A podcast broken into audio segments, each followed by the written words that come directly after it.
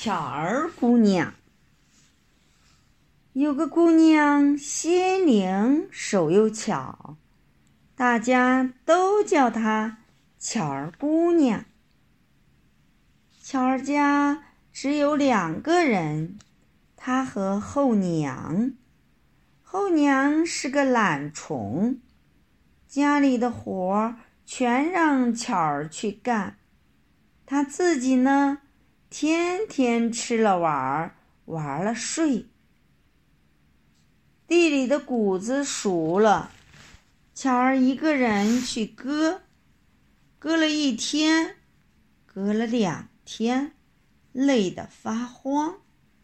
他忽然听见有人跟他说话：“巧儿姑娘，巧儿姑娘，我们来帮你的忙。”这声音。从地上传来，巧儿低头一看，原来是一只蚂蚁王，就说：“谢谢你，蚂蚁王，我自己干得了，不用你帮忙。”果园里的果树开花了，巧儿一个人松土浇水，累得发慌。他忽然听见。有人跟他说话：“巧儿姑娘，巧儿姑娘，我们来帮你的忙。”这声音从天上传来。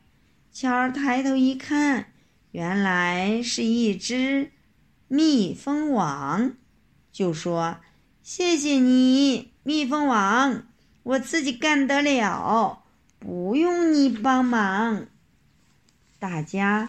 都夸巧儿又聪明又能干，后娘听了很生气，她就想出许多坏主意来折磨巧儿。一天夜里，后娘在屋子里掺了许多沙子，对巧儿说：“今天夜里把沙子全捡出来，要不……”我就打死你！说完，就把巧儿关在屋子里，还不许他点灯，他自己睡大觉去了。巧儿看着这一大堆谷子，发愁了。屋子里黑咕隆咚的，就是有一千双手也捡不了啊！这时候，蚂蚁王来了。巧儿姑娘，巧儿姑娘，我们来帮你的忙。一会儿来了许许多多蚂蚁，搬谷子的搬谷子，捡沙子的捡沙子。天亮了，后娘心想：巧儿再有本事，也捡不进沙子，就拿了一根棍子。去打巧儿，可是开开门一看，谷子和沙分得清清楚楚，放成两堆。巧儿躺在谷堆上，安安稳稳的睡觉。后娘找不到叉子打巧儿，气得转身就跑出去，站在院子里嚷嚷。懒丫头，还不快起来！这儿有一缸水，今天上午得把它弄得比糖还浅，要不我就打死你！说完，把巧儿锁在家里，他自己逛街去了。巧儿望着缸水发愁了：清水怎么能变成糖水啊？这时候，蜂蜜王来了。巧儿姑娘，巧儿姑娘，我们来帮你的忙。才一会儿，飞来许许多多蜜蜂，它们把蜂蜜扔到水缸里去。中午，后娘回来了，她想，巧儿本事再大，也没办法。把清水变糖水啊！这次非打死他不可。哪里知道他舀起水缸里的水一尝，比糖水还甜呢。后娘更生气了，她把巧儿关在菜园里，叫他从井里叫水浇菜，可是不给他吃饭。一天，两天，到了第三天早上。巧儿又累又饿，昏过去了。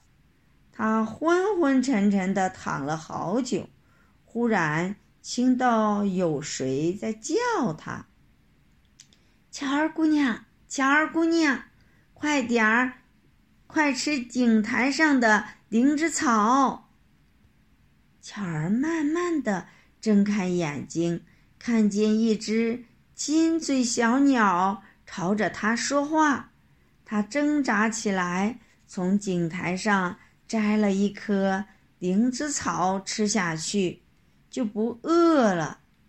过了一天又一天，半个月过去了，后娘心想：巧儿准饿死了。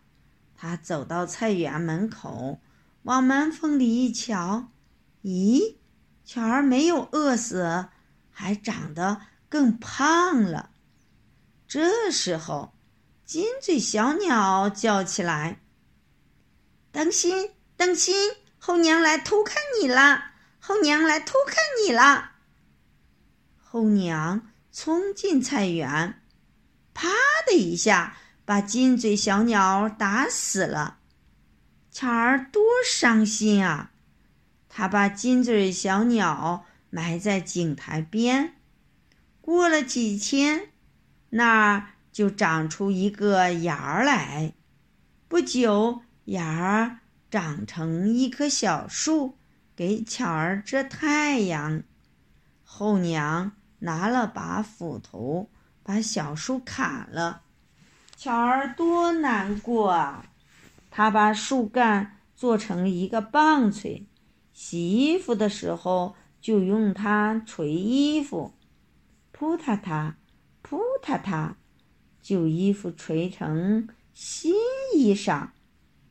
后娘从巧儿手里抢过那个棒槌，也去用它捶衣裳，扑嗒嗒，扑嗒嗒，新衣服捶成破衣裳。后娘气得把棒槌当柴烧。烧的棒槌吧嘎吧嘎响，火星子跳到他的眼睛里，两只眼睛都瞎了。从这以后，狠毒的后娘再也没法子折磨巧儿了。